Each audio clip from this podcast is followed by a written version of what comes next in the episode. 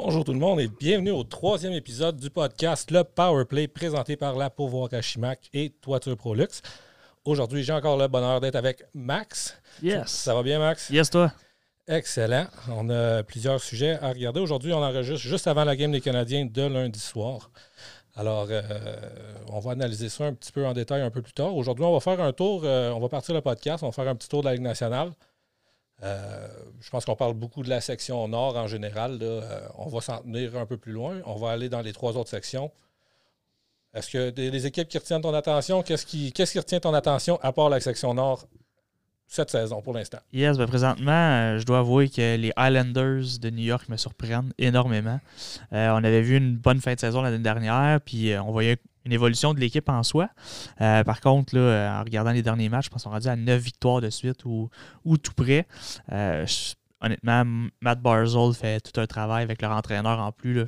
les Islanders font, ont toute une équipe présentement. Oui, tu mentionnes l'entraîneur Barry Trotz qui, qui fait encore une fois, qui est fidèle à lui-même, on peut dire. Parce que c'est une équipe qui, à part Matt Barzell, n'est pas remplie de talent. Euh, une masse salariale un petit peu comme le Canadien qui est bien répar- répartie. Je ne suis même pas sûr que c'est une équipe qui est au cap. Je sais pas si tu- Euh, je pourrais pas te dire honnêtement, euh, j'ai pas vérifié. Mais je suis pas sûr que Mais- c'est une équipe de cap. Hein? Non, non, non, d'après en regardant plus une les- équipe de milieu. Ils sont pas au plancher, mais sont- Exact. Et puis, mais c'est une équipe qui est bien répartie, là, autant offensivement que défensivement. C'est une équipe qui joue bien à 5 contre 5. En fait, Barry Trotz, c'est quelque chose qui est, qui est très important pour lui. Euh, la défensive est super importante. On l'avait vu quand il avait été avec Washington, puis il avait redressé un petit peu euh, Ovechkin anciennement. Mais euh, je pense que le travail qu'il fait présentement, c'est que c'est serré défensivement, mais il donne beaucoup de créativité à l'attaque. Puis les Islanders marquent des buts. Donc, on dit souvent, ah, Barry Trotz, c'est un défenseur très, très, un entraîneur, excusez-moi, très, très défensif, mais ils finissent par marquer des buts quand même. Oui. Est-ce que tu les as regardés un petit peu? Tu peux-tu me dire ce qu'ils font qui sont si successful? Oui, ben en fait, c'est que la rondelle se, se déplace rapidement. Puis on en a parlé un petit peu dans les derniers podcasts. Je pense que c'est vraiment la clé du succès pour les équipes dans la Ligue nationale présentement.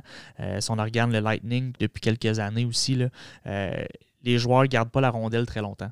S'ils la gardent, ben, c'est souvent profond dans la, dans la zone offensive. Euh, des séquences qui sont très très rapides en zone neutre. Ça tourne pas autour. C'est vraiment une passe, deux passes, on rentre en pleine vitesse. On affronte souvent le joueur qui est en pleine vitesse. Exemple, Kucherov, anciennement, là, il, il est blessé, on s'entend. Mhm. Mais il rentre avec pleine de- avec la vitesse complète, rentre en zone offensive et ensuite on installe le jeu. Et je pense que présentement, c'est ce qui est difficile pour les, défenseurs. Il n'y a plus d'obstruction, il n'y a plus d'accrochage. Euh, ça donne beaucoup, beaucoup de, de temps et d'espace aux attaquants. Puis je pense que ça fait une bonne différence comme ça. Oui, absolument. Euh, comme tu disais, une équipe très bien balancée. Euh, la première ligne, si, si tu peux me donner une ligne qui t'impressionne, je sais qu'il y, a- il y a Beauvillier qui joue dans cette équipe-là, très impressionnant. Un jeune qui est quand même très euh, underrated, si on peut dire. Ouais, puis on- il y avait Andersley qui vient de se blesser malheureusement, mais je pense que c'est trois joueurs, les, les trois piliers à, l'offensive. Puis ce qu'ils font, c'est que peu importe sur- avec qui ils sont placés, Barry Trotz aime ça jouer avec ses lignes, il, il fonctionne. Donc c'est c'est quelque chose qui est impressionnant là, quand on les regarde. Excellent. Puis euh, au niveau des gardiens de but, c'est vers la mauve, je pense? Ouais, vers la mauvais premier, et puis il fait un, très bon travail. C'est un gros gardien. euh, on était plus ou moins euh, certain là, de quand Grice est parti, mais depuis ce temps, il fait un travail colossal devant le filet. Excellent. Fait qu'on va continuer dans la, sec- dans la, dans la même section. Euh, y a-t-il d'autres prochaine équipe qui, t'int- qui, qui est en feu? Moi, je- si je pourrais ajouter le- le- la- les Hurricanes de la Caroline. Exact. Euh, une équipe, je pense qu'ils ont gagné 11 parties en ligne. Euh, une équipe que, que je regarde beaucoup. Euh, très bonne défensive, bien bâtie par la défensive. Là, souvent, on n'en a pas parlé, mais d'où de Joel Edmondson, justement, nous arrivait. Puis une très solide défensive. À Sébastien Ao, qui est, qui est très dominant. L'histoire de, de- de- de Marc Bergevin qui a fait un offre hostile. J'ai jamais, j'y ai jamais cru. là. Je Non. pense que c'est- je pense que c'était arrangé avec le gars des vues, cette affaire-là, pour vrai. Euh, je pense que ils ont, ils ont bien fait. Ils ont offert un contrat, puis ils savaient qu'ils allaient le matcher, parce que, en tout cas, ça, c'est une autre affaire. Là, mais Ouais. un, un très, très bon joueur. Euh, Peux-tu me parler Il y a qui d'autre dans cette équipe-là que, tu remarques? Ah ben en fait, on, on va parler. euh, je pense que leur faiblesse, c'est leur gardien de but, mais présentement, ils s'en sortent très bien avec leur défensive. C'est un petit point à part, là, mais au niveau offensif, ben, encore une fois, c'est une équipe qui marque sur plusieurs lignes. Donc, on parle de Sébastien Ao, mais aussi on parle de. ah, son nom m'échappe. Svechnikov. Et Spechnikov, puis présentement, c'est les deux bouches d'allumage de l'équipe. Parce que c'est des joueurs qui vont produire autant d'avantages numériques qu'à 5 contre 5. Donc, euh, je pense que c'est quelque chose qui est, qui, est, très bien pour cette équipe-là. Euh, Sans oublier Jordan Stall aussi, qui, fait, qui fait un bon travail. Oui, absolument. Je pense que c'est le capitaine. Oui. Euh, puis, ouais, un, gars qui est rendu de, sur, sur la, fin de sa carrière, sauf qu'il est encore très dominant, accepte son rôle. Puis, exact. c'est un, un, gros bonhomme, durable. Puis, c'est dur de jouer contre des gros bonhommes comme ça. souvent, souvent, tu vas voir les, gros bonhommes qui ont des, carrières plus longues parce que justement, euh, c'est plus durable, plus difficile à jouer contre. Même quand tu ralentis, tu es encore difficile à jouer contre. Tu es plus difficile à accrocher. de, tirer ton épingle du jeu. Exact. C'est souvent ça qu'on recherche dans une équipe de, de série, qu'on va dire. Là. Pourquoi? Ben, c'est des matchs qui sont très, très durs physiquement.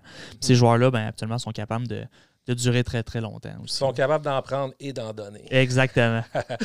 euh, fait qu'on est dans la, section du Lightning. Le Lightning qui est encore une force, euh, une, force cette année, avec Vasilevski dans les buts qui, qui, est tout feu, tout flamme. Euh, est-ce que c'est une équipe que tu as regardé un petit peu? Oui, ben, un petit peu comme tout le monde, en fait. On, est tanné de voir le Lightning, si je peux me le permettre. Là, on les a vus, puis euh, ils font C'est une équipe qui a tellement de talent. Euh, on a encore Edmund qui est premier pointeur dans la ligue, meilleur défenseur à mon avis. Euh, mm-hmm. Vasilevski qui est encore présentement dans, les tops de la ligue au niveau de la, euh, des gardiens. Stamkos qui a un bon début de saison. André Palat, que ça va super bien aussi. Donc, ils ont vraiment là, aux trois positions des joueurs dominants. Absolument. C'est une équipe qui est bien nantie, qui est capable de faire des acrobaties avec son cap salarial. Exact. Euh, puis euh, je pense que Kucherov est sur, la voie qui va pouvoir revenir. Je ne sais pas ce qu'ils vont pouvoir faire pour le. Parce que la seule raison qu'ils sont en dessous du cap, c'est parce que son salaire complet ne compte pas sur le cap. Euh, fait que je pense qu'ils vont peut-être être obligés de le garder sur la liste des blessés jusqu'à la fin de la saison pour seulement pouvoir l'utiliser dans les séries, ce qui serait un, un as dans leur, dans leur manche incroyable. Ouais. Puis euh, encore une fois, c'est une équipe qui, devrait être euh, dans, la, dans les séries. Puis euh, dans cette section-là, moi, je regarde vraiment pour c'est le Lightning contre les Hurricanes.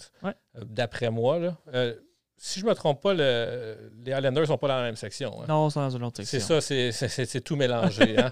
je me disais, on va garder l'Ouest pour plus tard, mais ils ne sont, sont, pas dans la même section. L'Ouest, euh, en tout cas. Fait que, on, va, on va continuer de faire le tour. Il y a toutes des équipes? Je sais que Pittsburgh est euh, une bonne saison. Je pense que c'est pas une équipe qui a été très, très changée, mais avec le temps, une équipe qui est quand même capable de tirer son épingle du jeu avec un leader comme Sidney Crosby. Ben, oui, exact. Puis on, a, on va en parler aussi. On a Evgeny Malkin. On a parlé que c'était des duos là, au deuxième podcast. Euh, on ne peut pas oublier Christopher Letton à, la défensive. Qui a une bonne saison. qui a une très bonne saison. Donc, euh, c'est une équipe qui va se fier sur ces, deux, ces deux gros piliers. Et puis, ben, les joueurs de soutien font le travail présentement. Oui. Fait que ça, c'est les équipes qui vont quand même bien. Je sais que Philadelphie a un petit peu plus de difficultés par les temps qui courent. Une équipe qui allait très bien au début de la saison. Très bonne saison la dernière se cherche un peu, mais c'est quand même une équipe. Là, cette division-là, là, avec Washington, Boston qui est dans cette division-là, mm-hmm. je pense que Boston sont sur la, bulle de faire les séries. Là, c'est, qui, qui dominait cette section-là en début de saison. Euh, as-tu l'occasion de regarder Boston un petit peu? Je regarde un petit peu moins Boston, je vais vous avouer. C'est un, une autre équipe qu'on voyait ah, très souvent. Oui, exact. On les voyait souvent et puis euh, je pense qu'on les a vus beaucoup dernièrement contre le Canadien aussi. Euh, mais c'est une équipe qui, avec la première ligne, ben, c'est sûr qu'ils ont connu du succès. Même Pasternak était absent au début de la, de la saison et Marchand et, Bergeron produisaient. Donc on ajoute Pasternak dans, dans le mélange. C'est une bonne première ligne. oui, c'est un. Quand tu regardes cette équipe-là, ce qui te saute d'en face, c'est la perfection line. Ouais, euh, ils, sont utilisés à outrance. Puis le nom leur fit bien parce que c'est la meilleure ligne dans les. ils jouent ensemble depuis plusieurs années. Puis euh, très c'est de la poésie les, les regarder jouer. Ils savent exactement ce qu'ils sont. Euh, Bergeron, mais ben là, on, en parle tout le temps, mais c'est le, meilleur dans ce qu'il fait d'un bout à l'autre de la patinoire. Marchand qui a, déjà été un, considéré comme un rat, mais un gars qui, euh, a un talent incroyable. On a vu un play cette semaine en entrée de zone. Euh, puis un joueur que j'aime bien regarder avec les autres, c'est Trent Frederick, euh, qui, qui, qui, fait des étincelles quand il est sur la patinoire avec des grosses mises en échec. Il n'est pas gêné, un jeune qui n'est pas gêné de, jeter les gants. Les, les, games entre les Bruins et les Rangers qui ont été très, très intéressantes là, depuis, depuis le début de la saison. J'ai regardé les deux dernières, ça a été un peu plus des snooze fest. On a eu un 4-0 Rangers récemment, ce qui est très, très surprenant. Une équipe qui avait bien de la misère en début de saison, puis ça, a l'air de s'être replacé. Oui, et puis Panarin vient de revenir aussi, donc je pense que ça, ça va avoir aidé euh, les Rangers dernièrement aussi. Oui, Panarin qui fait un retour au jeu après avoir été parti mystérieusement euh, en exil pendant deux semaines. Ouais. Euh, il n'y a pas trop grand-chose qui a été sorti. Ça a été plein de rumeurs qui ont ensuite été démenties. Fait que je pense pas que c'est quelque chose qui vaut vraiment la peine d'être euh, apporté. La Frenière qui a l'air de se replacer. Oui, mais en fait, euh, pendant son absence, justement, Panarin, 5 points en 5 matchs. depuis, je pense que les deux, trois parties, ça a été plus difficile, mais je pense que c'est un. Ce n'est qu'une question de temps pour lui. C'est un joueur tellement talentueux. Euh, As-tu l'occasion de le regarder un petit peu? Plus, ou, moins? Plus ou moins. Au début de saison, on le regardait beaucoup, puis après ça, c'est comme. Exact. On est comme dit, oh, c'est plus difficile. On, va le laisser respirer, le kid. Exact. Puis je pense qu'il y en a tellement qui sont sur son dos. Euh, n'embarquerai pas là-dessus. Moi, je pense que c'est vraiment un joueur impressionnant. Il y en a déjà qui comparaient Studzle à Studzler en fait à, Ottawa justement à la première. Là, Donc, parle, je parle pas mal de ces personnes-là, c'est là que je m'en allais. Non, non, en fait, c'est que Studzle est incroyable aussi. Il est incroyable, vous voyez qu'il est prêt pour la, Ligue nationale. C'est un petit peu ce qu'on avait parlé au premier podcast. Là. Jouer avec les professionnels, jouer avec les, le junior majeur. Je pense que la Frenière aurait gagné à avoir joué avec des plus vieux à un plus jeune âge pour arriver au même, euh, au même stade que Studs là présentement, là, on le voit avec Ottawa. Je pense aussi qu'avec Ottawa, il y a peut-être un petit peu plus de liberté, étant donné que c'est une équipe qui est très très jeune et qui sont en reconstruction très ouvertement. Aucune pression. Aucune pression. On le voit jouer avec euh, Ketchup, avec un gros sourire. Puis euh, même s'ils perdent, je pense qu'ils sont, sont, à l'aise avec ça parce qu'ils savent que c'est un processus. Qu'avec la Frénière, ben, on s'attendait un petit peu plus des Rangers cette année, je pense. Donc peut-être un petit peu plus difficile pour la Frénière. Un peu plus de pression. Ouais. Fait que s'il y aurait un redraft aujourd'hui, tu prendrais encore la Frenière après? Ouais, je prendrais encore la Frenière. Je vais, je, vais le garder. Tout ça en deuxième? Deuxième. Deuxième. ça, ça serait un bon choix. Euh, honnêtement, là, je vais, je pour ceux qui regardent la vidéo, je vais rajouter, mais la passe backhand euh, Saucer qui a fait sur le but de l'autre jour, c'est magnifique. Là. Tu vois pas ça euh, souvent. Dans le fond, si je peux le décrire pour les gens qui ne l'ont pas vu, ce qu'il a fait, c'est qu'il est parti du forehand pour passer au backhand en faisant ça, il a attiré trois joueurs sur lui, puis le joueur à l'autre bord était tout seul. Euh, Backhand, saucer pass, euh, au travers de trois, trois bâtons. Puis en, passant du, forehand au backhand, ben, il a ouvert la, ligne de passe parce que sur son forehand, il n'y avait aucune ligne de passe. Il y avait un gars dans son chemin. Tu es allé sur le backhand, il a ouvert la ligne. C'est élite. Oui, exact. Puis euh, c'est c'est sur un but sur un avantage numérique en plus. donc, c'est un, une équipe qui a un avantage numérique, a un beau potentiel. On, a vu le, joueur qui c'est Batterson qui a, scoré. Il a, donné tout le crédit à ce oh Parce que c'est la, vérité, c'est oui, il a réussi à mettre la, rondelle sur le but, mais c'est un target practice. Ouais, c'est il a fait littéralement tout le jeu. Ouais. Euh, on faisait le tour un petit peu, les équipes américaines. Euh, on a fait le tour, je pense. Euh, on, on n'a pas parlé de Buffalo parce qu'on était dans le positif, mais qu'est-ce qui se passe à Buffalo? Ah, c'est depuis plusieurs années que ça va mal. Et on dirait que ça va de mal en pis, comme on dit. Euh, on a changé d'entraîneur, on a changé de directeur et on a essayé de changer des joueurs, on a essayé de changer la mentalité. On a eu un Ryan O'Reilly qui disait que c'était pitoyable de jouer là, il est parti. Il connaît beaucoup de succès à Saint-Louis. Là, présentement, on a essayé d'attirer euh, Taylor Hall pour essayer de donner beaucoup plus d'énergie à Jack, Eichel après sa sortie euh, durant l'été. Ça ne fonctionne pas. 10 défaites de suite ou tout près, euh, c'est quelque chose que, je ne comprends pas parce qu'ils ont des bons joueurs, en fait d'excellents joueurs. Oui, si on regarde l'équipe sur euh, papier, c'est une excellente formation exact. qui qui, a, qui devrait s'améliorer à toutes les années parce que c'est un jeune groupe de joueurs, puis on voit pas de progression. Ça, ça a l'air de se rempirer malgré le fait que tu as rajouté euh, Taylor Hall. Qui, Ça a bien parti. Aux, quelques premières games, il y avait plusieurs points, puis depuis, c'est la sécheresse.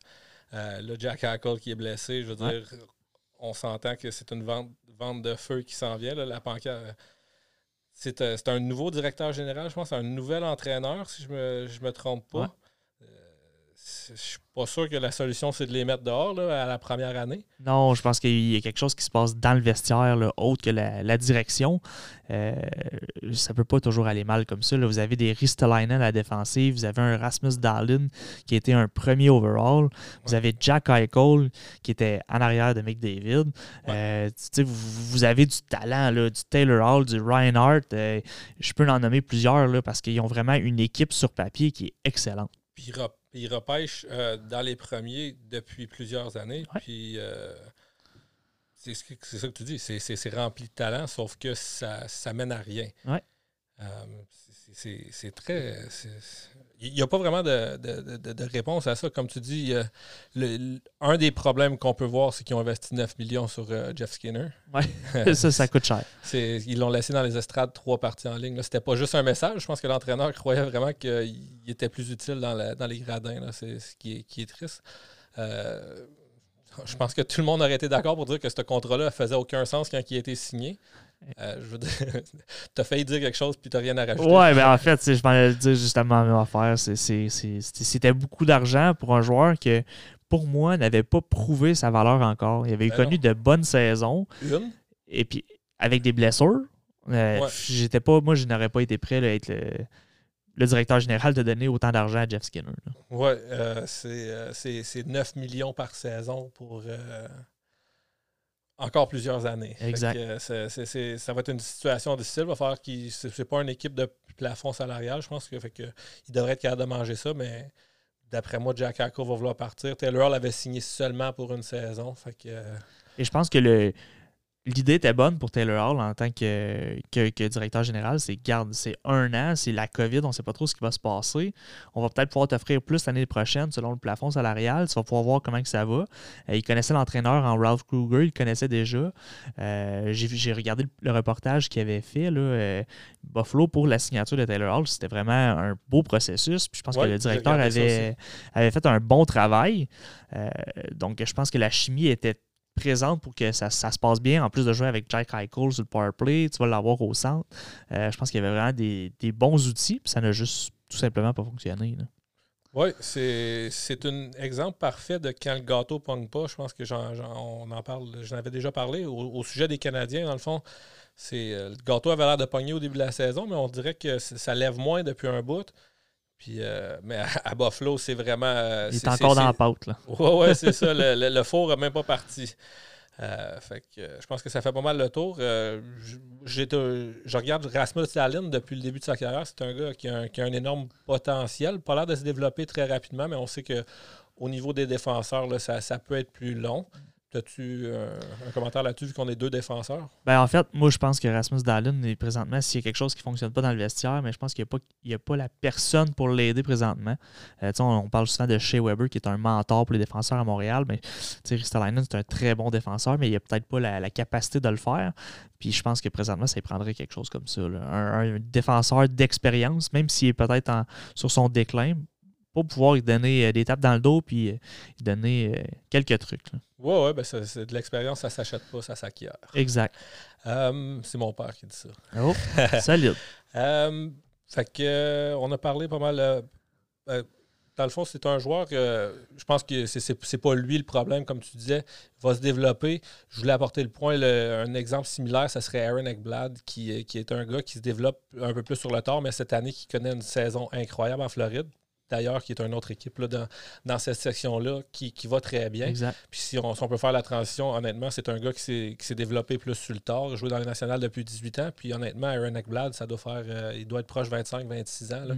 On le dit tout le temps, un défenseur, ça prend minimum de 200 matchs dans la Ligue nationale pour commencer à avoir le potentiel. Puis quand tu commences à jouer à cet âge-là, ben, on sait tous que tu vas t'améliorer jusqu'à 30, 30, 30 quelques années. Là. Euh, fait que, je pense que je ne serais pas prêt à lancer la serviette euh, du tout dans le cas de Darlene. Je pense qu'il fait beaucoup plus partie de la solution que du problème. En, plus, qu'il est encore sous son contrat, qui il coûte des pinottes. Exactement. Fait qu'on on n'avait pas parlé de la Floride, d'une équipe qui est très impressionnante. Euh, tu as eu l'occasion de regarder jouer un petit peu? Oui, la Floride, ben, en fait, on, J'adore Alexander Barkov en passant à un centre. Un centre naturel, un gros bonhomme encore une fois. Je, vous l'ai toujours dit, je m'en cache pas. Euh, Huberdo qui connaît une saison extraordinaire. Euh, c'est deux joueurs qui mènent l'attaque. Encore, c'est un duo qu'on va souvent parler dans les équipes présentement, mais c'est un duo qui est, vraiment explosif, qui peut marquer n'importe quand. Puis ils ont des bons joueurs de soutien. Trocheck qui fait un beau travail, il va chercher des buts. c'est une belle équipe présentement. Oui, je suis bien d'accord avec ça. tout roule de, de cette équipe-là. ils ont l'air d'avoir une très bonne chimie d'équipe ce qui est super important. on n'en parle pas assez souvent, mais une bonne chimie d'équipe, ça un peu comme avec les Highlanders. Euh, c'est qui l'entraîneur en Floride? Que tu peux... Non, j'ai. Je te, pose, c'est plus, c'est plus Deneen, c'est plus. Euh, mais.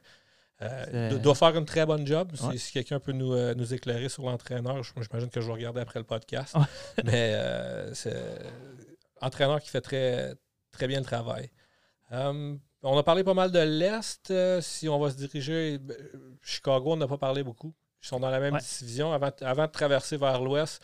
Ils sont un peu entre les deux. Là, euh, on va y aller avec Chicago qui sont très impressionnants. Oui, en fait, ils sont impressionnants parce que personne ne les voyait dans, dans, les séries, si on veut, dans le top 4 de leur division.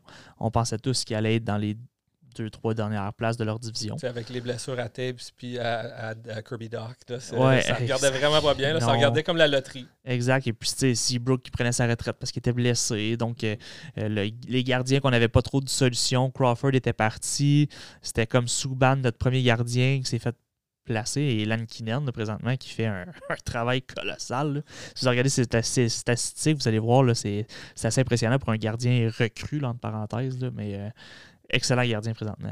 OK. Euh, tu peux-tu nous parler Est-ce que je sais pas si tu as, fait des recherches un petit peu sur ce gars-là Est-ce que tu une vraie recrue, une recrue de 25 ans? Je ne euh, du tout, moi. Oui, ben en fait, pour l'âge, je ne pourrais pas vous, mentionner. Par contre, euh, c'est un, un gardien qui a gaulé professionnel en Europe. Euh, dans, les, dans les grosses ligues. ça, encore une fois, ça fait une grosse différence. Puis les gardiens aussi, là, c'est, vous allez voir, les, les, gardiens qui rentrent souvent dans les nationale sont un petit peu plus vieux. Pourquoi? Parce qu'ils ont besoin d'expérience, ils ont besoin de lancer. Donc, on parle souvent à Montréal de Caden Primo, qu'on dit qu'il n'est pas prêt. Mais justement, il joue présentement dans la Ligue américaine, il a besoin de les lancer. Mais Lankinen, c'est un petit peu ça qu'il a fait. Euh, puis vous allez le revoir un petit peu avant, en fait, là, avant ses saisons, mais c'est un gars qui a connu euh, du succès au championnat mondial junior, puis il a connu, du succès en, en, Europe. Donc, de le voir performer de, la sorte présentement, ben oui, c'est impressionnant, mais il a fait le travail ailleurs avant. Donc, euh, il, a, fait un très, très bon travail, puis la transition a été excellente parce que présentement, il fait un, gros travail pour les Blackhawks en avant de Malcolm Subban. Oui, exactement. C'est lui qui a gagné le rôle de numéro un. Fait qu'à la défensive, c'est encore Duncan Keith qui, qui, mène. Euh, à l'avant, ben c'est Patrick Kane qui littéralement transporte l'équipe au complet sur ses épaules.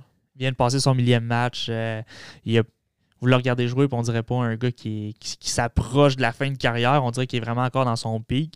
Euh, il patine bien. C'est un, un maniement de rondelle incroyable. C'est un passeur hors pair.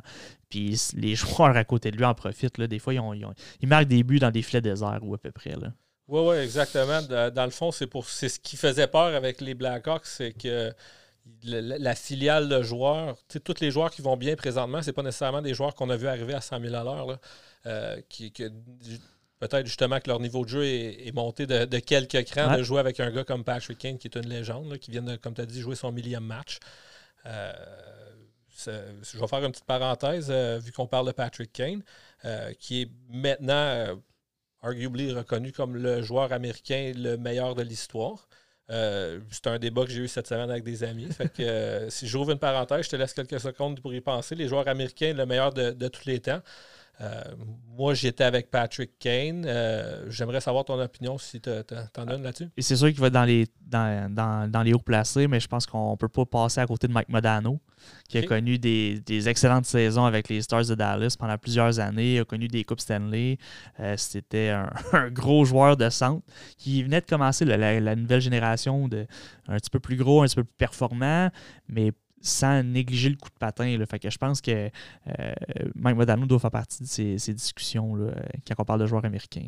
OK, je, suis tellement d'accord. Euh, moi, c'était mon candidat. Euh, la personne avec qui que je m'ostinais, arguably, là, on, jasait, mais lui, son point, c'était Chris Chilios. Est-ce que ça fait partie de la, discussion selon toi? C'est, Il peut faire partie de la discussion. Moi, je pensais pas que c'était le premier. Lui, il pensait que c'était le premier. Ouais, moi, je, suis non, il peut faire partie de la discussion parce qu'il a gagné des Coupes Stanley. Il a joué pendant plusieurs années. Euh, mais je pense qu'il ne fait pas partie, pour moi, du meilleur joueur américain. OK. Fait que c'était pas mal le, top 3 qu'on avait. Est-ce que tu penses que Kane, présentement, peut être le numéro 1? Il pourrait continuer. je pense d'ici la fin de, sa carrière, devrait, devrait, être rendu au numéro 1. Je pense que ça va en devenir parce que c'est un joueur qui reste encore plusieurs saisons, puis il reste encore plusieurs points. Puis il a gagné des Coupes Stanley aussi. Là, fait que, oui, je pense qu'il peut devenir le, meilleur joueur américain. Puis si je te pose une colle, est-ce que tu penses que Austin Matthews est capable de, devenir le meilleur joueur américain? Puis qu'est-ce que ça prendrait pour que Austin Matthews devienne le meilleur joueur américain? Il va falloir qu'il gagne plus qu'une Coupe Stanley. OK. Moi, c'était mon argument aussi. Puis c'est pas juste des Coupes Stanley, parce que Patrick Kane a gagné une Coupe Stanley euh, en lançant la rondelle dans son but euh, à lui tout seul. Ouais. Euh, le, le, le, Connie Smythe. C'était ça mon argument, c'est que oui, Austin Matthews va probablement faire plus de points en saison régulière, sauf que Patrick Kane, lui, il, a 20 fois plus de points que Austin Matthews en, en série. Exact. un Connie Smythe, trois coupes, c'est. Ben, mais tu sais, c'est vraiment de la manière que tu poses la question, dans le fond c'est parce que je pourrais arguer de l'autre côté que Austin Matthews est le joueur avec le plus de talent euh, américain de l'histoire. Euh, présentement, oui. Par contre, on mais, change... Euh, c'est pas la même question. Exact. C'est qu'on a changé un petit peu d'air aussi. Là. On... Patrick Kane, 1000 euh, matchs, ça fait plusieurs années. Là. le, hockey a beaucoup changé dans ces années-ci. je pense qu'on fait même juste un, bon de 5 ans, puis on voit que le hockey a beaucoup changé, beaucoup plus concentré sur l'offensive. Que si je remonte de 7-8 ans, que c'était très serré, puis les matchs pouvaient finir 2-1.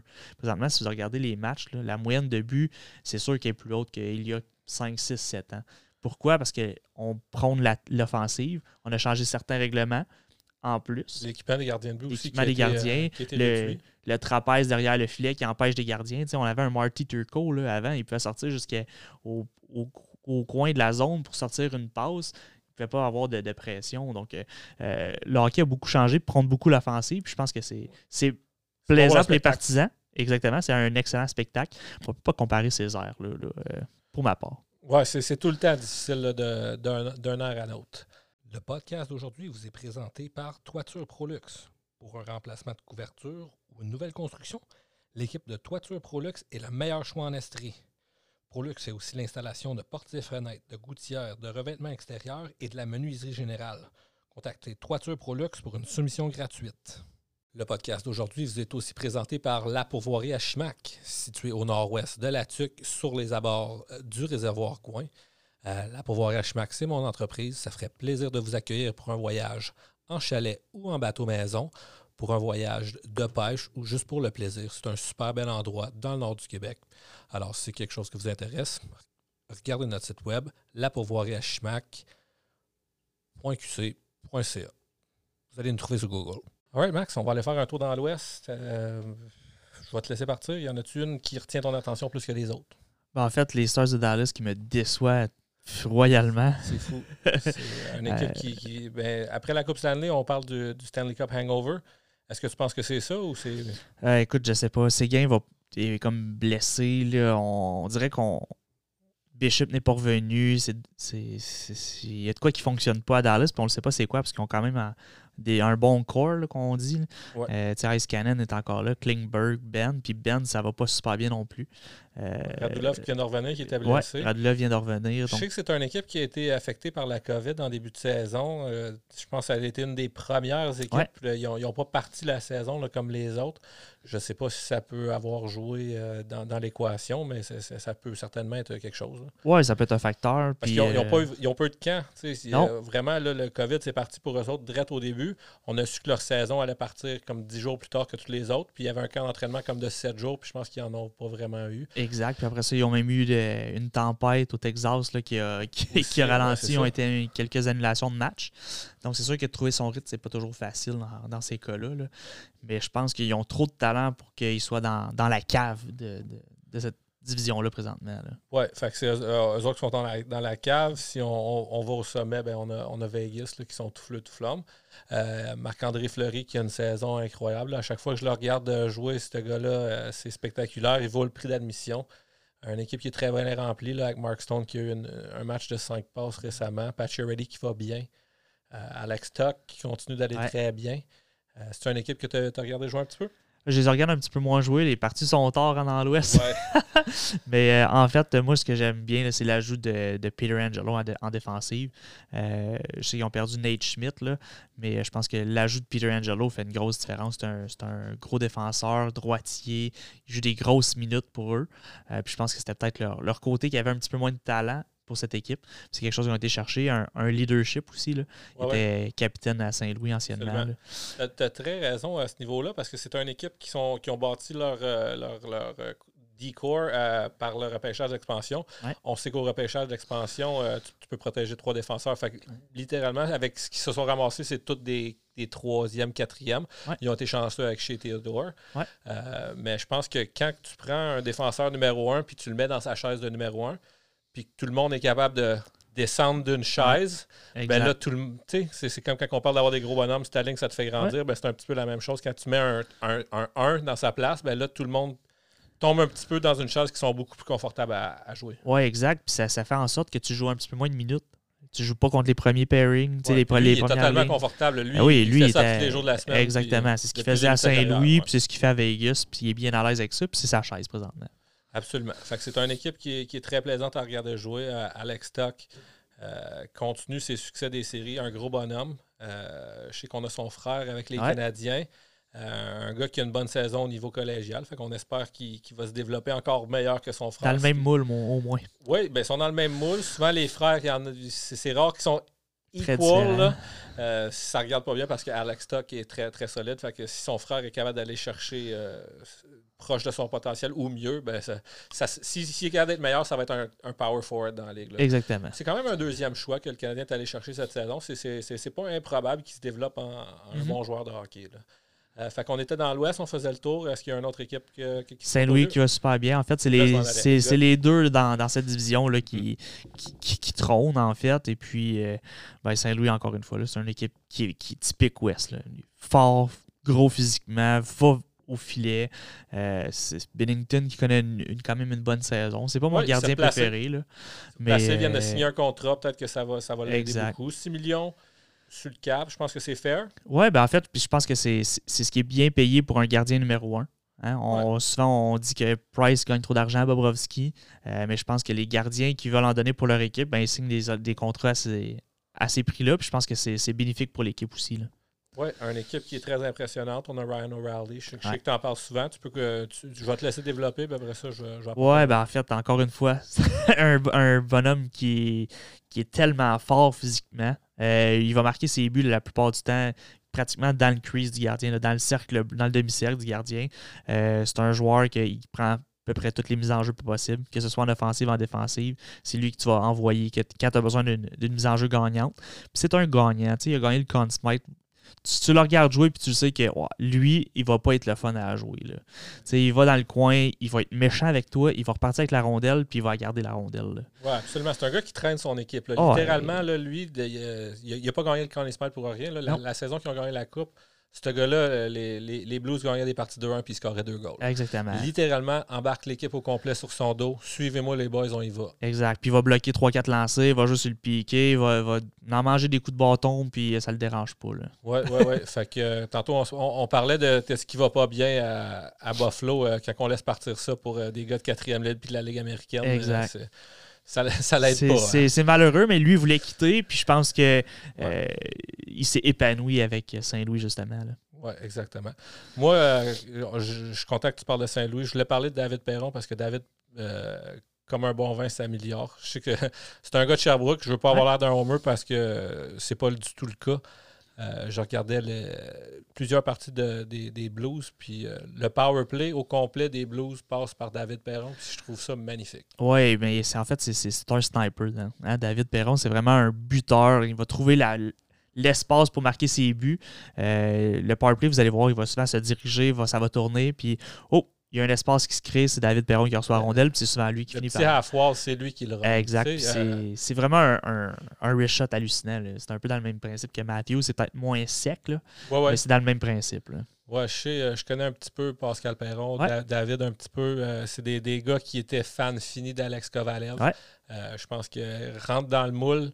la, la, passe qu'on parlait de Tim Stutzla, c'est pas une passe que ben ben des gars dans la Ligue nationale sont capables de faire, mais je serais pas surpris de l'avoir partir du tape de David Perron, justement, une passe similaire à ça, parce qu'un joueur avec une grande créativité, des, mains incroyables. Mhm. Puis euh, je tenais à le mentionner, c'est un Sherbrookeois, puis ça n'a rien à voir avec, le, avec ça, parce qu'honnêtement, euh, je pense que c'est un gars qui s'améliore à toutes les années, là, une couple d'années plus jeune que moi. Fait qu'il doit avoir 32, euh, 33 ans, David Perron.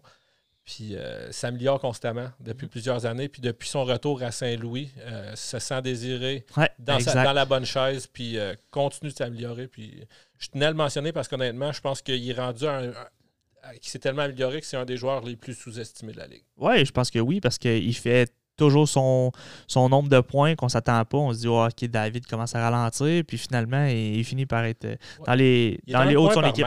exact. c'est excellent. excellent dans l'Ouest, dans, un, dans, un, hockey physique. Euh, joueur très intéressant à regarder jouer, honnêtement. pour, pour ceux-là qui n'ont pas l'occasion de le regarder jouer ben, ben, souvent cette année. Euh, mm-hmm l'équipe au complet vaut, le, vaut le prix d'admission, vaut le détour, vaut euh, d'être regardé.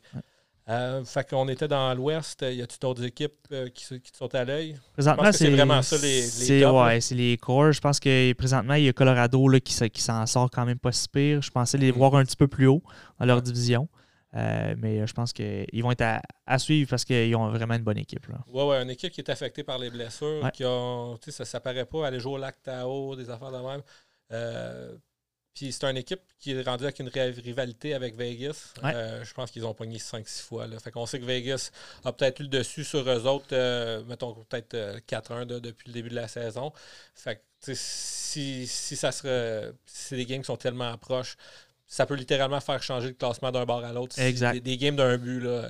Je pense que cette section-là, ça va vraiment jouer entre Vegas puis le Colorado. Ouais. Ça, ben, Saint-Louis va être aussi dans le mix. Ça va être pas mal. Ça va être. Euh, honnêtement, je pense que ça va être les séries les plus captivantes. Quand on va, on va être rendu, là, ça va être vraiment cette division-là qui va être euh, très intéressante. Ah ouais, pour vrai, j'ai hâte aux, séries. Ça va être euh, captivant de tous les côtés.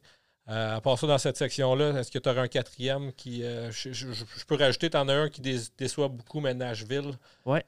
incroyablement décevant. Encore une fois, une équipe qui est à maturité puis qui se dirige vers une vente de feu.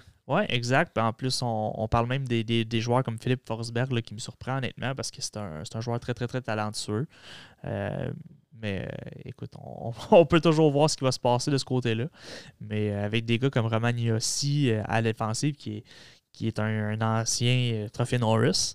Mhm. Euh, récemment, récemment je pense l'année dernière. Oui, exact. Et puis, euh, tu sais, des Philippe Forsberg à l'attaque, il y a un Ryan Johansson, qui est un gars de talent qui fonctionne. qui est là. Exact. tu sais, Yussi Saros, présentement, c'est pas excellent, mais c'était supposé être lui qui prenne place de Pécoriné. Mais il est encore là. Il est, encore là. C'est un, duo à deux têtes.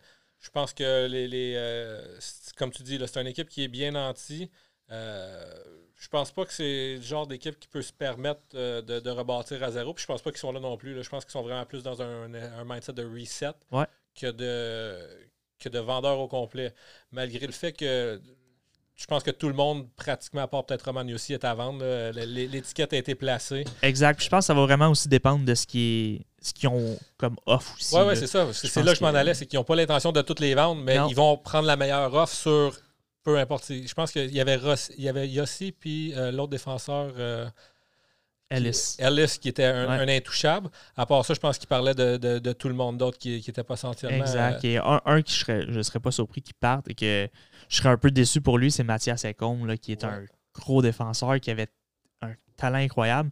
Puis il est sur un deuxième pairing parce que Roman Yossi est avant lui. Parce que je pense qu'il pourrait prendre des minutes d'un top défenseur, un top 2, exemple. Ben, je suis bien euh, content que tu en parles, euh, Max. Euh, ça va faire une très bonne transition. Je pense qu'on a fait pas mal le tour de l'Ouest. Roman, justement, il y a beaucoup de, rumeurs de transactions pour Mathias Secombe. On ne se le cachera pas que c'est un défenseur que présentement, avec la blessure de Ben Sherritt, on prendrait à Montréal. Euh, beaucoup de gens, il y a des rumeurs à Winnipeg aussi. Ça a l'air d'être les deux clubs euh, qu'on parle le plus. C'est des équipes canadiennes, c'est normal qu'on en parle le plus. Je pense que n'importe quelle équipe dans la ligue le prendrait, ce gars-là. On parle d'un prix euh, qui aurait l'air d'un premier choix, puis d'un joueur de roster, un roster player, comme on dit. Mm-hmm.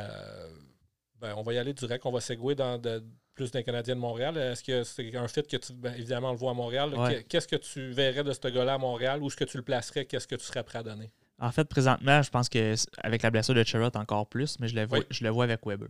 Euh, c'est un gars qui, est beaucoup plus euh, fluide sur patin que, Ben Cherrott. c'est sûr que ça pourrait bouger beaucoup le, le 6 défenseur du Canadien. L'exemple, Cherrott, est-ce qu'il va sur le deuxième, est-ce qu'il va sur le troisième, on laisse Edmondson. Mais je pense que vraiment, il y, aurait sa place là, avec, euh, avec Weber sur la première paire. Je pense que ça va donner ça donnerait un petit peu plus de, latitude à Weber parce que c'est un joueur qui est un petit peu plus fluide aussi de l'autre côté. Euh, donc, je pense que c'est comme ça que je le vois. si, on ne peut pas se rappeler, mais la connexion Nashville avec Weber, j'imagine que c'est des gars qui se connaissent. Je ne sais pas s'ils ont déjà joué ensemble, mais c'est des gars qui certainement se connaissent. Oui, ben en fait, Ecom commençait quand Weber est parti. Là, donc, oui, euh, oui, exactement. Mais c'était son, son, son, capitaine. C'est un gars qui l'a formé. D'après moi, ils ne partent pas à zéro. Non, exact. je pense que ce serait un, beau fit. Il reste à voir la masse salariale, les échanges, qu'est-ce qui est possible, la quarantaine. Là. Mais je pense qu'au niveau fit, ça fit. Oui, oui, ça, ça fit extrêmement. Euh, je pense le, prix que je t'ai mentionné, c'est la rumeur. Euh, c'est pas un, je vais être honnête, c'est pas un gars que j'ai vu jouer des millions de fois. On parle à Nashville d'une des meilleures défenses de la Ligue il y a quelques années. Il mhm. faisait partie du top 3 euh, de, cette équipe-là. Fait que j'ai un grand respect pour lui, malgré le fait que je ne l'ai pas vu jouer souvent. Euh, qu'est-ce que tu donnerais pour ce gars-là? Parce qu'il me semble que de la manière qu'on en parle, ça vaut plus qu'un premier choix, surtout d'un type. Les Canadiens, ça, va être un choix de milieu. Oui, exact. Euh, puis un joueur de roster, ben là, ça veut. Ça veut-tu dire Ben Sherrod? C'est peut-être. Euh, ce qui est dur à dire présentement, c'est quoi ce que Nashville désire présentement? Donc, on parle d'un joueur de roster, mais est-ce qu'on cherche un centre? Est-ce qu'on cherche un ailier euh, C'est un petit peu plus ça qui est, difficile à décortiquer parce qu'ils ont des, bons joueurs dans toutes les positions au niveau Nashville. Donc, est-ce qu'ils pensent que, exemple, Johansson va quitter, mais il faut le remplacer? Est-ce qu'on pense de Shane euh, C'est des joueurs qui doivent penser aussi. Donc, s'il quitte, je pense que c'est que David Poyle a déjà aussi un possible autre trade qui s'en vient ou un autre échange qui s'en vient hmm. pour euh, replacer des pions. Fait que je pense que c'est vraiment quand, ça. Quand, il dit un roster player, moi j'avais pensé, tu, remplaces, tu, sors un défenseur, fait que les autres ils veulent un défenseur pour le remplacer tout de suite. Fait que moi j'aurais pensé que c'était ça qu'il voulait dire, mais tu as bien raison, quand ils disent un roster player, ça peut être n'importe quoi. Puis comme tu dis, s'ils sont pour faire un move ailleurs, ben, ils n'ont pas juste un trou à défense à combler, d'après moi. Puis s'ils sont dans une année de, de, rebâtir, ils ne veulent pas nécessairement un joueur de qui va juste plugger un trou pour tout de suite. Il voudrait quelqu'un qui, va être euh, une valeur à, plus, long terme, moyen terme. Exact. Puis je pense que ce ne serait pas nécessairement euh, un jeune jeune. Ce serait un joueur qui a quand même une certaine expérience qui va pouvoir aider l'équipe présentement, comme tu as parlé, qu'un reset et non euh, une reconstruction complète. mais un premier choix, puis un, ça coûterait quoi d'après toi? Parce que moi, je pense que Marc Bergevin, euh, on l'a dit dans le dernier podcast, Marc Bergevin est all-in. Si, ça ne fonctionne pas cette année. Puis le Canadien, ça bulle. Euh, Calgary s'est réveillé, Calgary est en arrière. Là. Euh, si on regarde les équipes jouer, je pense pas qu'on va rattraper Toronto. L'équipe, euh, je pense qu'il va finir premier, malgré qu'ils ont une coupe de difficultés récemment. Là, je pense qu'ils vont finir premier dans, dans, la division Nord. Ensuite, on a Winnipeg qui est très dur à jouer, à Lebock qui va bien, qui eux autres aussi regardent de rajouter un stud à, mhm. défense. Il faudrait pas qu'ils se ramassent avec lui parce que ça serait. Non, puis je pense qu'eux, ils en ont vraiment besoin encore plus que le Canadien. Encore plus, au, au niveau de la défensive parce qu'on c'est Morrissey leur premier. Euh, on a Regan Beaulieu qui fait comme partie de leur top 4. je pense que Beaulieu n'est pas nécessairement un défenseur top 4. Donc, euh, ajouter un gars comme, euh, comme Ecom pour eux, ce serait toute une acquisition. Oui, je, suis tellement d'accord avec toi. C'est honnêtement, oui, on en parle, c'est des marchés canadiens, mais c'est des deux équipes qui en ont vraiment besoin. Puis comme tu dis, euh, Winnipeg en a vraiment besoin. Le Canadien en a vraiment besoin parce que Marc Bergevin ne peut pas manquer la parade. Exact. C'est vraiment deux, deux scénarios différents. Euh, je ne sais pas quel qui est prêt à payer plus parce que Marc Bergevin l'a toujours dit, pas prêt à sacrifier le futur. Sauf que là, euh, on approche n'aura pas de futur, mon chum. exact. on approche de son, son avenir. Là, on est rendu là, je pense que c'est son présent. Fait que je ne sais pas quel des deux qui va être prêt à payer plus. Moi, je, suis quasiment convaincu que Marc Bergevin serait prêt à payer s'il n'y a, pas le choix si l'autre si rappelle et dit lui, il va me donner le temps, il faut que tu en donnes plus, ben, il va tout le temps en rejeter jusqu'à. Oui, exactement. Je, je, vois ce que tu t'en vas, puis je serais curieux de savoir ce que David Poyle demande à Marc Bergevin parce que euh, je regarde l'alignement du Canadien, puis on, on a comme sorti Jake Evans pour mettre Paul Byron au centre avec les à, à gauche. Et puis là, on dit, ben, il manque quelque chose à l'attaque du Canadien. Donc, si on donne quelque chose, qu'est-ce qu'on fait par la suite? Euh, c'est un petit peu ça qui, m'embête de te dire euh, quelque chose à l'avant. La défense, ben là, Cherrod, s'il est blessé, je pense pas que les prédateurs vont être prêts à prendre un, joueur qui, vient de se faire opérer ce matin. Oui, oui, on parlait de 6 à 8 semaines, fait deux mois. Ça, ça, passerait sa quarantaine. Exact. Mais euh, je pense que ça n'en prendrait plus. Puis Ben Sherratt était beaucoup critiqué, beaucoup de gens ne euh, l'aimaient pas, mais on voit que son départ a créé un vide. Oui, il a créé un trou parce que qui, qui va prendre ces minutes-là? Euh, présentement, c'est Romanov, ça a été Mété un petit peu. Et là, aujourd'hui, on enlève Mété pour mettre Xavier Wallet qu'on parlait. Euh, donc là, je pense que on, va voir qu'est-ce que le Canadien est capable de donner. Est-ce qu'on monte Edmondson c'est le premier pairing pour défaire euh, Petrie Edmondson? J'ai bien hâte de voir comment Dominic Charm va faire dans les prochaines semaines pour replacer ça avec Luke Richardson. Oui, c'est tout un casse-tête. Hein. Euh, tu l'as dit, ils ont rappelé Wallet aujourd'hui. Est-ce que tu vois ça comme le Canadien qui lance la serviette sur Victor Mété ou est-ce que c'est plus un avertissement à Victor Mété? Euh, Réveille-toi, on a, on, a, des options. Oui, ben en fait, je pense que c'est un petit peu un avertissement, mais je pense aussi qu'on a besoin de se grossir.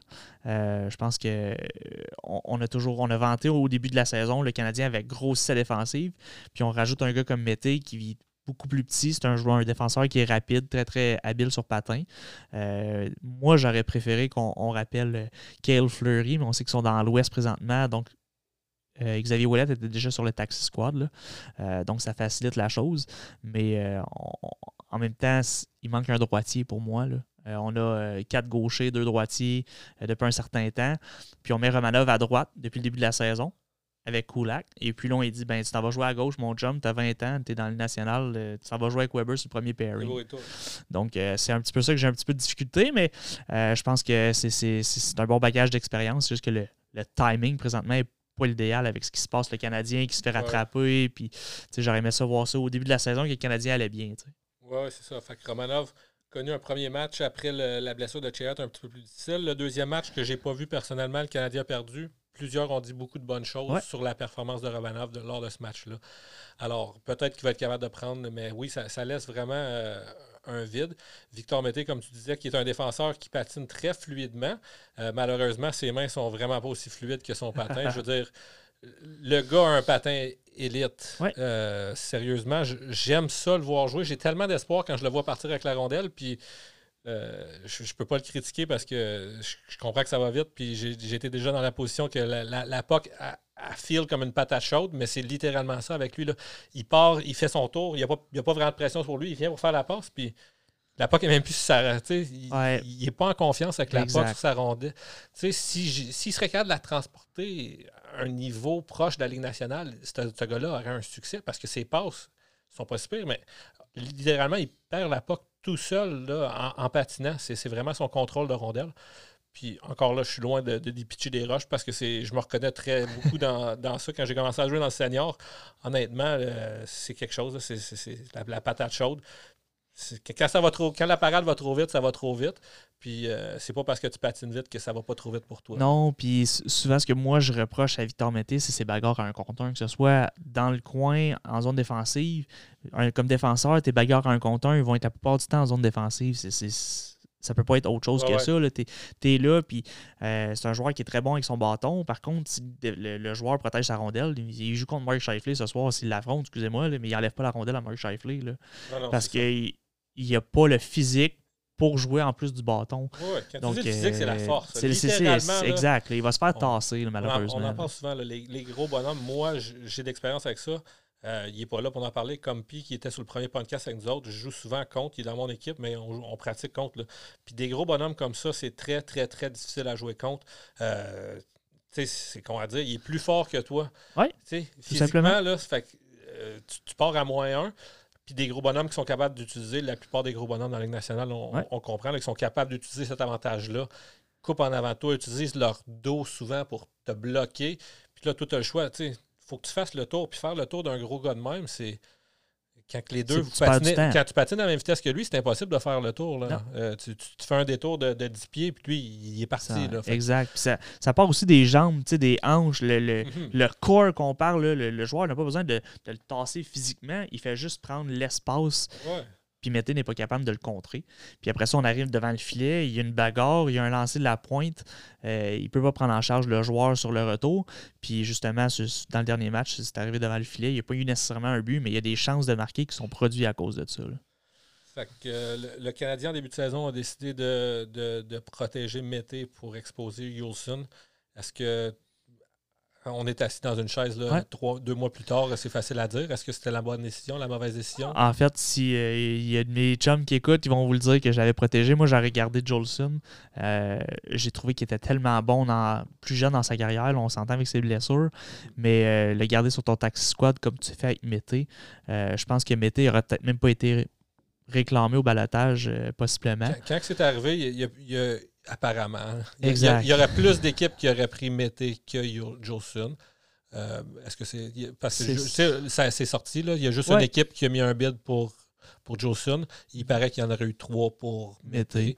Est-ce que c'est vrai? Est-ce que c'est pas vrai? On ne le saura jamais. On ne le saura jamais. Mais j'étais prêt à laisser aller Mété parce qu'on était. On avait quatre gauchers dans l'alignement du Canadien. Donc, j'aurais aimé ça qu'on garde Jolson, qui est un droitier, qui aurait pu intégrer dans l'alignement, autant que Fleury, pour moi, ferait partie de mes défenseurs actifs. Euh, c'est comme ça que moi, je le vois. C'est toujours plus facile d'être gaucher, jouer à gauche. Euh, en plus, c'est dans l'Union nationale, tu es ton côté fort, tu es, es ligne bleue, tu reçois la rondelle, le gars s'en vient. C'est beaucoup plus facile de te déplacer que de l'avoir du côté du revers, de ramener la rondelle puis de l'avoir d'en face. Donc, moi, j'aurais préféré garder un droitier. Puis si Jolson n'aurait pas réussi, son contrat, il, se terminait, puis on n'en parlait plus. C'était pas plus grave que ça. Ouais, je suis tellement d'accord pour toi. Là, euh, quand, tu joues à un niveau, qui était dans ton, dans ton bon niveau de calibre, là, jouer du mauvais côté, c'est pratiquement pas une option. C'est, euh, il y a très peu de joueurs qui peuvent le faire. Oui, il faut, faut, être vraiment bon. Puis moi, personnellement, au niveau offensif, oui, c'est plus difficile. Euh, moi, où ce que je vois le plus de difficulté, c'est au niveau défensif. C'est de, couvrir quelqu'un sur ton revers. J'ai beaucoup de misère avec ça. juste une petite parenthèse, mais moi, personnellement, toute ma vie, quand je joue au hockey, tu veux jouer à gauche, à droite, je m'en fous. Euh, on était dans un niveau de garage, pas de problème. Arrivé dans le senior, moi, je joue à gauche. S'il vous plaît, monsieur l'entraîneur, faites-moi jouer à gauche. Ça va faciliter le travail à tout le monde. Euh, oui, c'est ça. je, suis, beaucoup plus efficace. Fait que, on se faisait l'avocat du diable pour voir qui qu'on a regardé, mais Jolson a joué quatre parties en Floride, a été blessé. Je veux dire, c'est, c'est pas ça qui aurait changé la saison du Canadien jusqu'ici, d'après moi.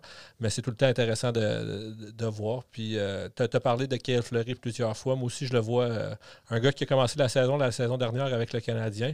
Cette saison, on avait plus de profondeur. Euh, fait qu'il a été rétrogradé pour son développement, d'après moi, là, parce que d'avoir. Ouellet sur le taxi squad fait beaucoup plus de sens que Fleury. Oui, exact. Et mais je pense que en fait c'est présentement là, qui, qui, me dérange un petit peu. Euh, je sais présentement avec les, les, déplacements, ces choses-là, c'était beaucoup plus facile de mettre euh, Wallet présentement ce soir, puis c'est bien correct aussi. Oui, exactement. Mais Kel Fleury qui connaît une bonne saison dans la Ligue américaine cette saison, euh, cette semaine, je te l'ai envoyé, une percutante mise en échec de Kel Fleury. c'est une partie de ton jeu qui est très appréciée. Une partie de qui, qui selon moi, là, qui manque aux Canadiens. Ça manque de robustesse, ça manque de de, de, mine un peu. Puis je pense que. Je pense qu'il apporterait quelque chose au Canadien, ce gars-là. Mais je pense qu'il est à la bonne place présentement. Joue comme numéro un, puis il se développe dans les américaine. On voit des belles choses. On ne pressera pas trop le citron. On s'entend que peut-être qu'il ferait une job égale à, à, Wallet, sauf que j'aime mieux le voir se développer comme premier que, que jouer sur une quatrième paire, un troisième paire. Fait que j'en parlais un petit peu. On, manque de robustesse avec le Canadien. Euh, ça, ça m'apporte au prochain segment. C'est ça qu'on disait. Le Canadien manque, euh, selon mon opinion, manque de robustesse, Max. Euh, on l'a vu cette semaine, malgré les deux combats qui, selon moi, ont changé l'allure du match un petit peu, mais on l'a vu cette semaine, là, Nick Suzuki qui s'est fait geler dans le dos. Euh, aucune réaction des arbitres.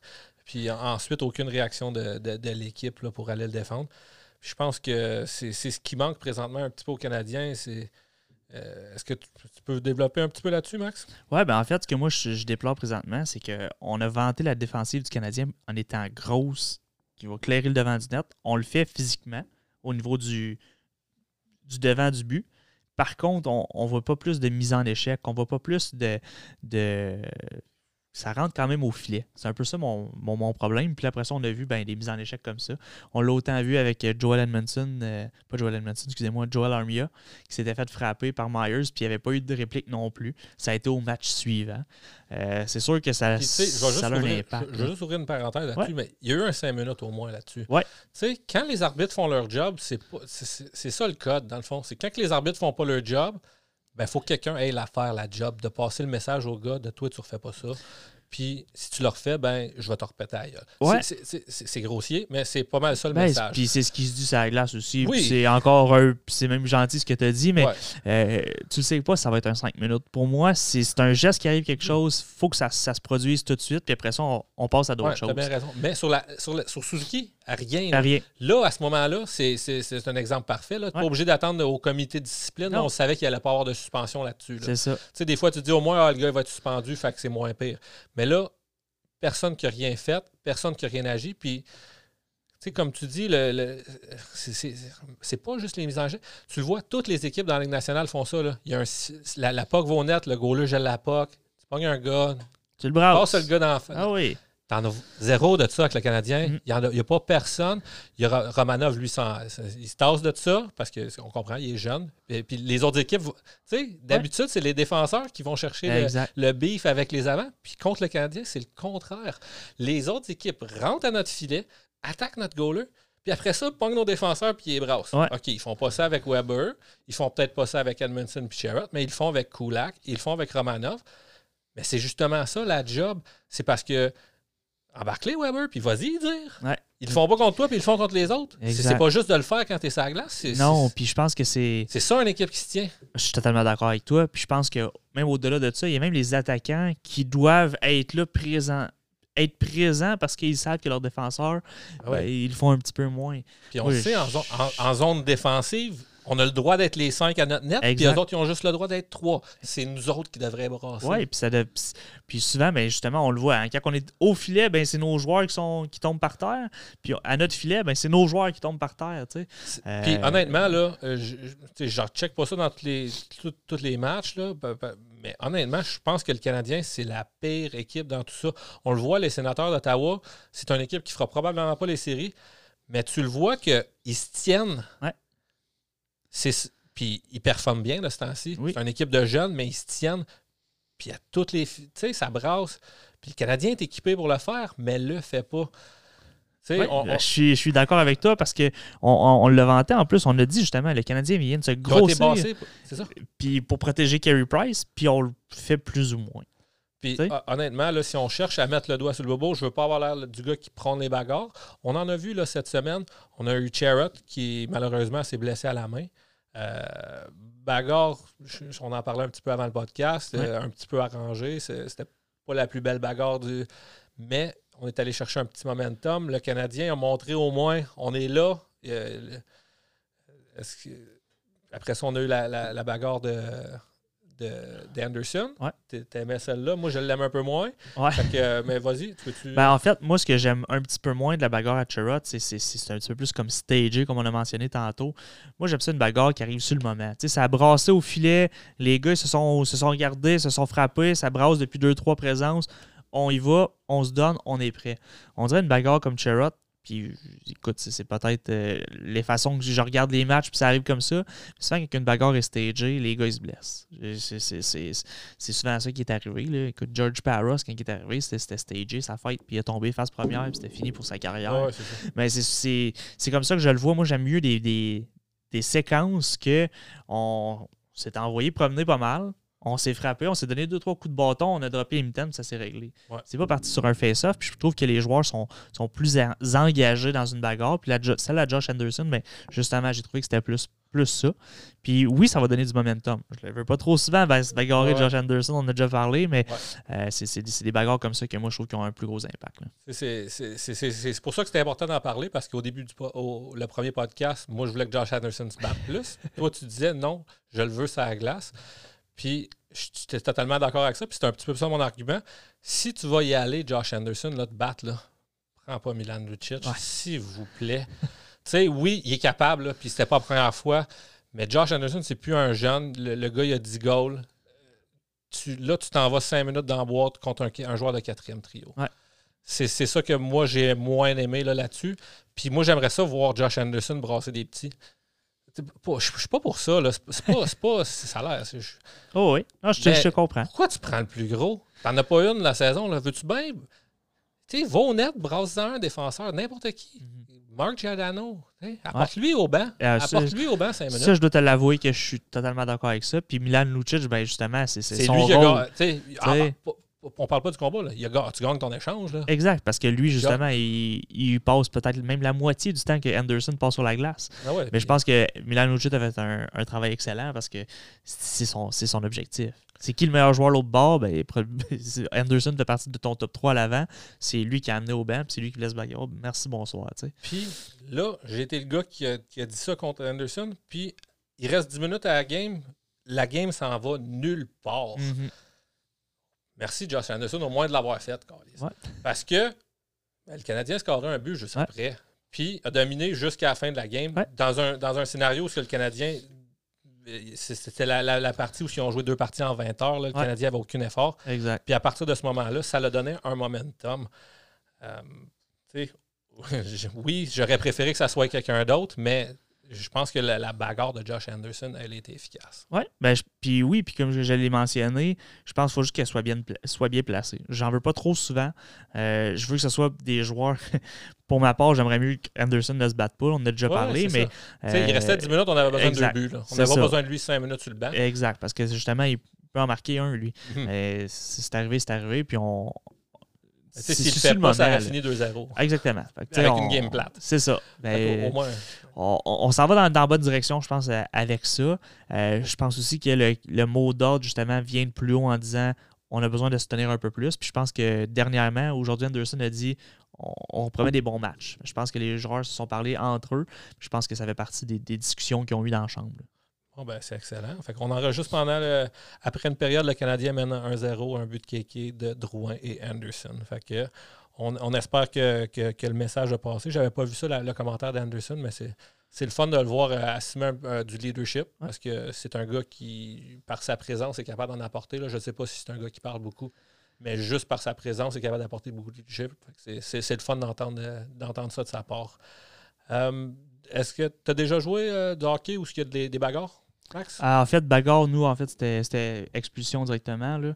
Euh, ça arrive sur le moment. Je te dirais, nous, c'est plus, c'est pas engagé là, euh, euh, au midget ou au junior. là. C'est vraiment des. Sur le moment, les gars vont se frapper puis on- ils se font sortir. C'était légal ou? Euh, ben, au, pas légal. au junior, tu avais le droit? Non, c'était des expulsions. là. C'était un match automatique, je pense. là. OK. Mais euh, ça faisait partie de la game, là, ça pouvait arriver. là. On jouait avec des, des gris quand même. Est-ce que tu. Est-ce qu'il y a un momentum qui sort de ça? Oui, totalement.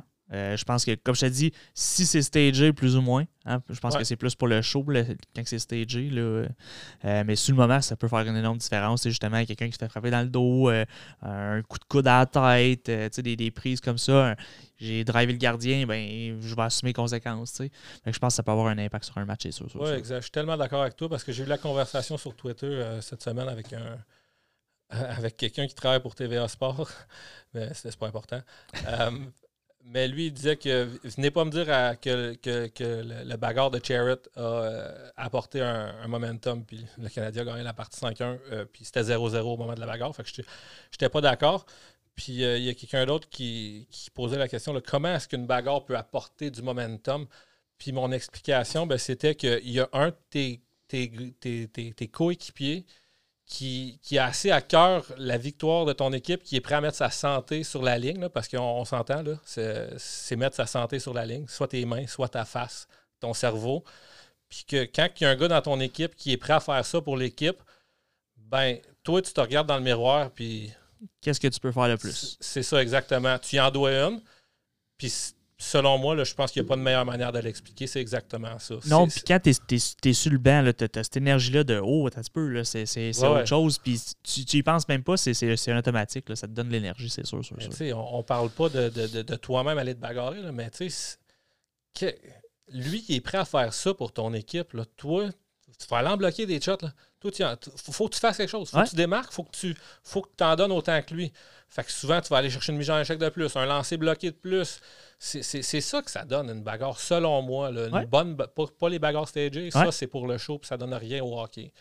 Euh, je parle pas de la bagarre de Charrot. Oui, il était stagé, mais ça, ça faisait pas quand même partie du jeu. C'est deux joueurs de hockey qui se sont battus. Mais les bagarres qu'on voit dans le senior, là, de, en tout cas, je parle pas de ça. Mais selon moi, euh, moi, en tout cas, moi, comme joueur de hockey, c'est comme ça que je le vois. Euh, je l'ai déjà vécu. Dans le senior, il y en a des bagarres. Puis quand tu le vois qu'un de tes gars, ben, il est prêt à la guerre, ben, tu, mets ton casque puis tu y vas tout et tout. Pas nécessairement de cette façon-là, mais tu donnes tout ce que tu as. dans une saison, ça peut être long. Une partie, ça peut être long. C'est rendu 4 à 2 on, est humain, on est tout humain. Des fois, le mental commence à penser à l'après-partie. Ah, on ne veut pas se blesser, blablabla.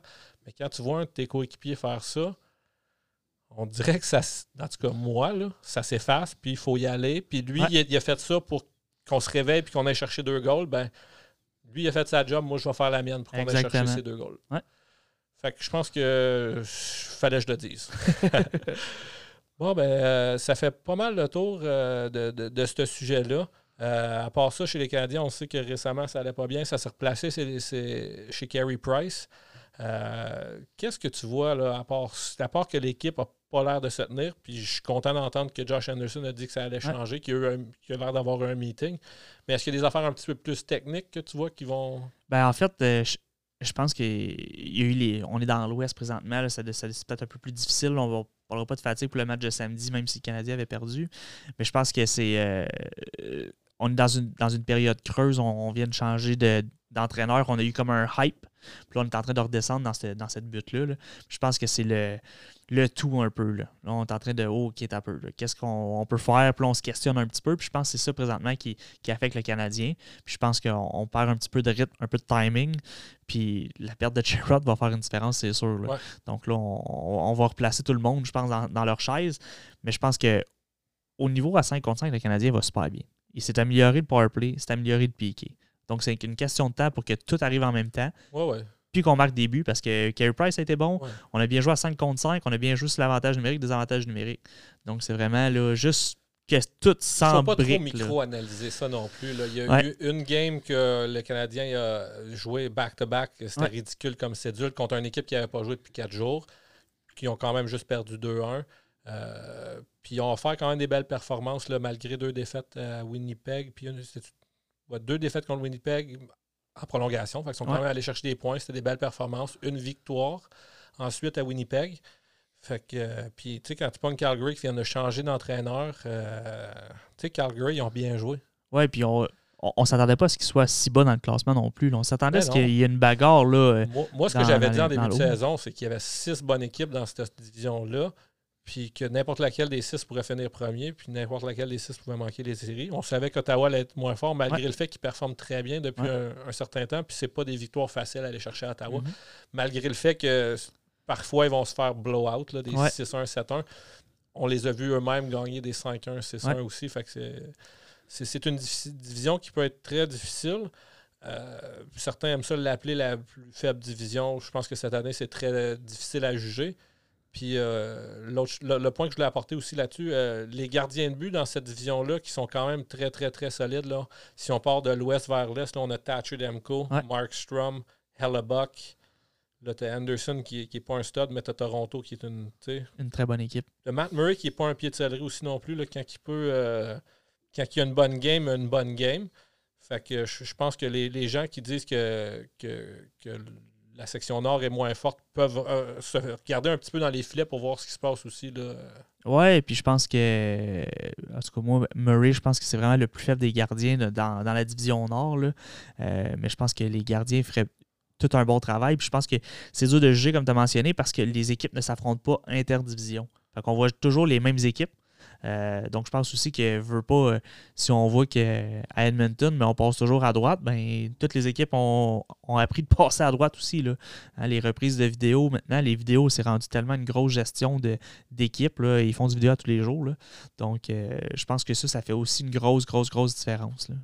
Excellent. je Je, sais que le couvre-feu approche. Il va falloir que je parte dans 5-6 minutes maximum. Fait que euh, ton opinion sur Nick Suzuki, qu'est-ce qui se passe? On le voit beaucoup moins à début de saison. Un joueur qui était, euh, qui, était tout feu, tout flamme. Mm-hmm. Euh, la dernière podcast, j'ai dit qu'il avait l'air un petit peu plus perdu avec Dominique. Peut-être qu'il pensait un peu, mais je pense que ça va plus loin. Là. Je, commence à me demander s'il n'est pas blessé en plus de cette transition-là. Un jeune joueur, c'est sûr que le système, un nouveau système assimilé. Mais je commence à me demander s'il n'est pas blessé parce qu'on voit des gestes de sa part. qu'il y a de la misère à battle through l'adversité je, suis d'accord, mais moi, je pense que ça va aussi du fait que les autres équipes l'ont assimilé un petit peu plus.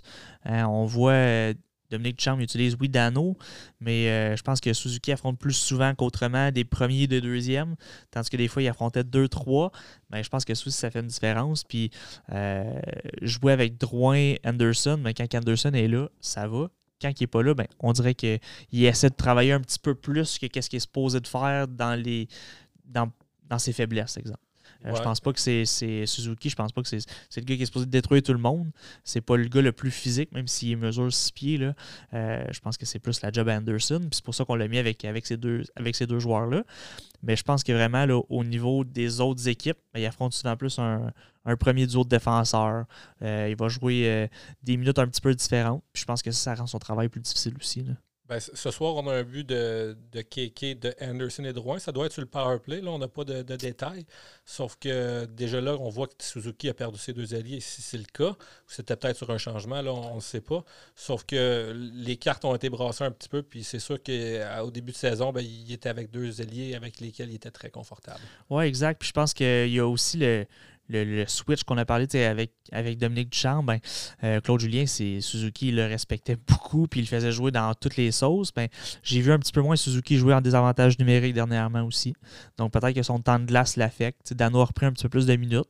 Euh, ça peut avoir joué aussi au mental. Euh, mais je pense que je suis pas trop inquiet pour lui parce que c'est un joueur qui est tellement intelligent. il va se replacer. J'ai aucun doute pour ça. Good. Euh, fait qu'on l'a mentionné, mais Kiki est scoré aujourd'hui, euh, il va très bien. Je veux juste rappeler ça assez rapidement. Fait que Kiki qui joue bien présentement, Drouin continue d'aller bien, Tiffoli Anderson, ça va bien. À part ça, c'est la quatrième ligne, on la voit un petit peu moins. Avant de partir, Max, euh, je, veux totalement changer de sujet. Je sais que toi, tu as, des enfants. Est-ce que tu penses qu'ils vont jouer au hockey plus tard? Oui, c'est certain. Mon petit gars va avoir deux ans là, dans, deux semaines, en fait. Puis c'est déjà un fanatique de hockey. Là. La petite va se coucher à 7 heures. C'est papa hockey, papa hockey. euh, sort le bâton de hockey, veut jouer au hockey. Là.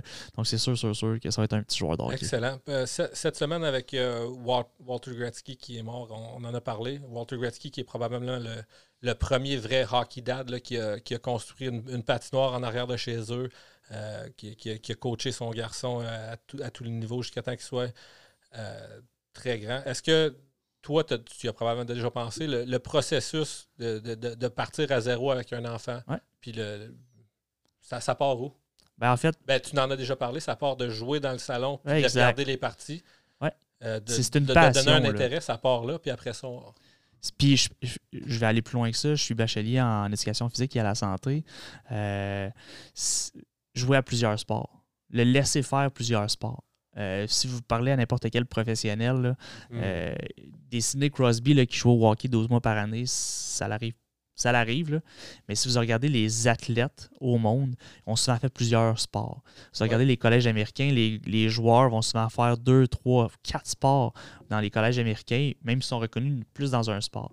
C'est que ça développe le joueur en soi et l'athlète. Que ce soit dans toutes les mm. sphères, les dimensions euh, d'être un athlète, que ce soit le ballon, l'équilibre, la force. Puis après ça, il va se développer. Moi, je pense vraiment qu'on doit développer un athlète et ensuite, il va se la spécialisation qu'on appelle, ça va se faire plus tard.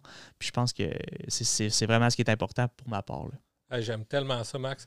J'avais dit qu'on allait garder ça short. Le couvre-feu arrive, il est 9h10, il faut partir. Mais euh, le point que tu apportes est excellent. Euh, je veux qu'on développe euh, dans le futur euh, là-dessus, mais je suis tellement d'accord avec toi que développer un, athlète, c'est super important. Les laisser choisir, il faut, faut, que l'enfant l'aime. Exact. Il ne faut, faut, pas le pousser. Il y, a, des manières de, le diriger un petit peu, mais c'est vraiment pas de les pousser. Puis comme tu disais, de, développer plusieurs sports, c'est c'est pas juste physique aussi, c'est au niveau du développement du cerveau, le hand-eye coordination, puis toutes ces affaires-là. Euh, les- on en voit là, dans les nationale les gars qui marquent des buts euh, au, Au vol. vol. Ben, ils n'ont pas pratiqué ça au hockey. Ils Mhm. l'ont sûrement pratiqué quand ils étaient jeunes à jouer au baseball, puis à ci, puis à ça. Puis là, ça, Exact. mais tu sais, c'est- c'est vraiment ça. Fait que merci beaucoup pour le, le commentaire que tu as apporté. C'est un, c'est un, un area de- du podcast que j'aimerais ça développer. Là. Je sais que tu es entraîneur. Euh, tu nous parles de- d'éducation physique en, en entraînement. Je pense que tu vas être un bon candidat pour nous en parler. Puis euh, ben, j'ai- j'aimerais. C'est un, sujet qui me passionne, le développement des joueurs. Puis euh, je pense que dans les futurs podcasts, ben, ça, ça va être quelque chose qu'on va tout le temps essayer de placer ici, là, là, une fois de temps en temps. C'est parfait. Bon, ben, je vous remercie beaucoup euh, d'avoir pris le temps. Merci, Max, d'être venu encore une fois. Euh, merci à tout le monde d'avoir pris le temps de nous écouter. Si vous avez des questions, des commentaires, gênez-vous pas. faut qu'on y aille. Le couvre-feu arrive. Salut, à la prochaine.